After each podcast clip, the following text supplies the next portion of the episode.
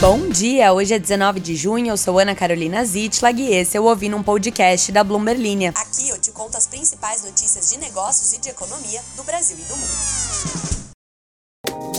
Bom dia! Espero que você tenha curtido imensamente o seu final de semana, especialmente indo a festas juninas da sua cidade, se enchido de cachorro-quente e paçoca, pois foi exatamente o que eu fiz. Um grande abraço para todos vocês, aniversariantes de junho, incluindo meu amigo Murilo. Muito obrigada a todos por fazerem não mais do que a sua obrigação e bancarem o conceito de festa de aniversário temática de festa junina. Se você nasceu em junho e não faz os seus aniversários com temática de festa junina, eu não sei por que você ainda faz festa de aniversário. Vamos direto às notícias para a gente já pegar no trânsito neste início de semana, que tem muita coisa aí pela frente, semana de decisão de juros aqui no Brasil.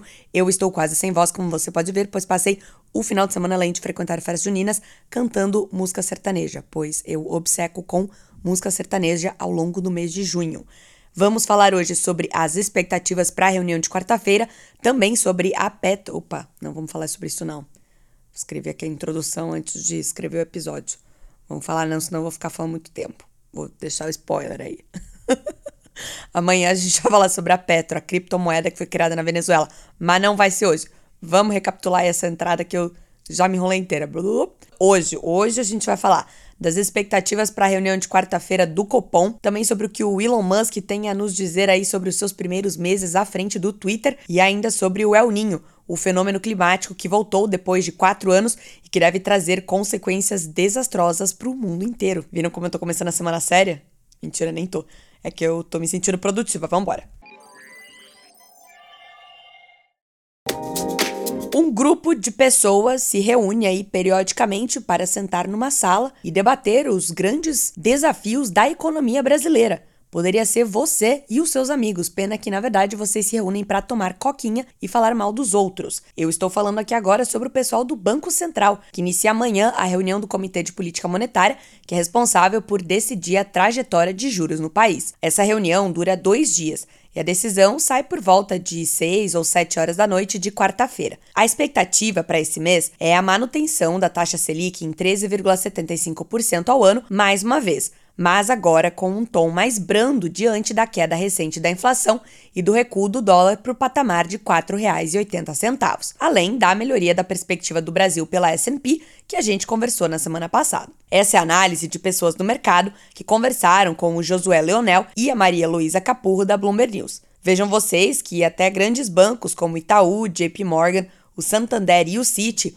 mudaram a previsão recentemente de um início da flexibilização da curva de juros de novembro para setembro desse ano. Flexibilização é o termo para indicar que o Banco Central deve começar a diminuir juros em setembro, em vez de novembro depois de manter a taxa básica em 13,75% desde agosto do ano passado. Lembro que semana passada a gente falou que os Estados Unidos pararam as altas a gente já está às portas aqui no Brasil de começar a diminuir os nossos juros, enquanto eles, lá e também na Europa, ainda devem seguir com aumentos por algum tempo. O próprio presidente do Banco Central Brasileiro, Roberto Campos Neto, reconheceu na última semana que as expectativas começaram a melhorar e que o arcabouço fiscal afeta positivamente os juros no longo prazo, o que abre espaço para uma queda da Selic. A expectativa da maioria dos economistas é de uma retirada da expressão do BC de que, abre aspas, não hesitará, fecha aspas, em subir os juros se necessários.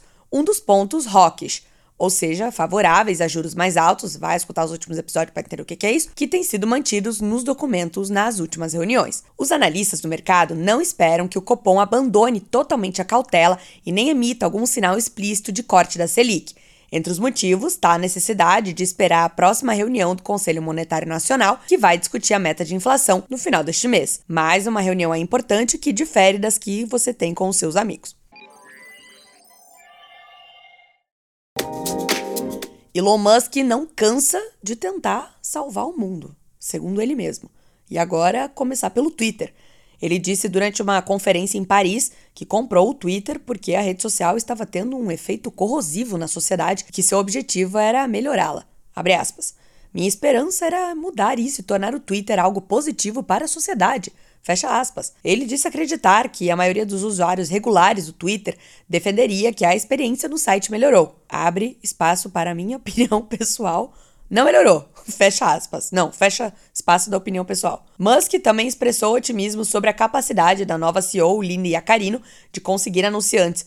O uso da rede está em alta e quase todos os anunciantes disseram que voltaram ou voltarão, segundo o executivo. Quando ele assumiu, os anunciantes começaram a fugir do Twitter porque estavam preocupados com o tipo de conteúdo ao lado do qual seus anúncios iriam aparecer. Desde outubro, a receita da publicidade da companhia caiu 50%, segundo o próprio Musk. Fica aí a missão da Yacarino, que veio lá da NBC Universal, de consertar isso. Muita boa sorte para ela, ainda bem que não sou eu.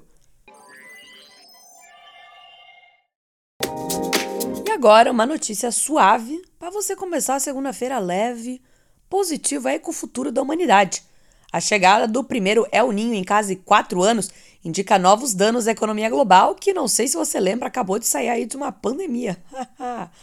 é que esse fenômeno climático, que consiste no aquecimento das águas do Pacífico mais próximas ao Equador, pode gerar sobreaquecimento das redes elétricas, com aumento dos apagões, riscos de incêndio, destruição de colheitas, inundações, deslizamentos. Ah, que delícia!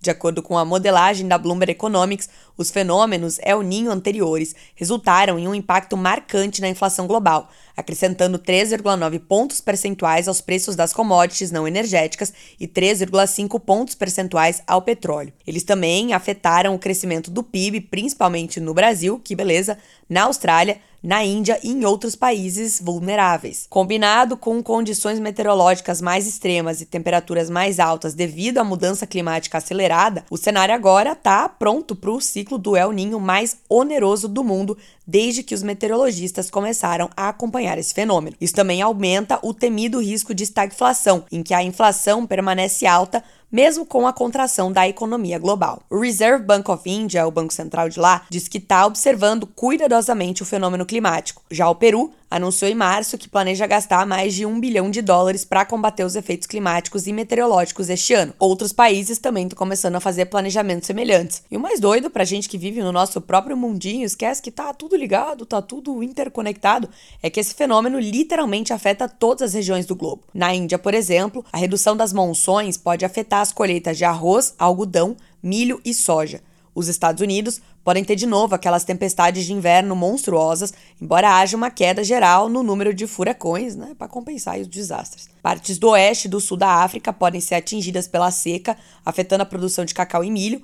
A Austrália pode sofrer com secas severas e incêndios florestais, o que prejudicaria a produção de trigo e outras culturas. No Brasil e na Colômbia, a vilã vai ser a seca. Já no Brasil e na Colômbia, a vilã pode ser a seca, que pode afetar a produção de café, enquanto o contrário acontece no Peru enchentes generalizadas e redução na pesca. No Chile, o El Ninho pode provocar fortes chuvas, o que, por sua vez, pode restringir o acesso às minas que fornecem quase 30% do cobre no mundo. A redução da produção e o atraso nas remessas podem afetar o preço do metal usado em produtos como chips de computador, carros e eletrodomésticos. Os riscos mais graves estão nos trópicos e no hemisfério sul. O El Ninho pode cortar quase meio ponto percentual do crescimento anual do PIB na Índia e na Argentina, de acordo com o modelo da Bloomberg Economics. Peru, Austrália e Filipinas podem registrar uma redução de cerca de 0,3 ponto percentual. E aqui no Brasil a gente não deve ficar muito longe disso, não. É, minha gente, não tava prevendo que esse podcast ia terminar tão arautos do caos assim. Mas quem sabe aí já te ajuda a ficar ligado nessa semana aí pra né, ficar ligado nas coisas. Tô até meio sem reação agora pensando nesses desastres aí. Bora botar uma Beyoncé pra se animar, mandar um pagode no fone de ouvido e vamos para cima, né? E quem reclamou aí da edição de áudio no último episódio, chato mesmo essa situação. Realmente, realmente chato. A moça que cuida da edição, no caso eu mesma, foi alertada. Pronto, tomara que você tenha dado risada, já tenha esquecido que vamos todos morrer com o El Ninho. Uma boa semana a todos.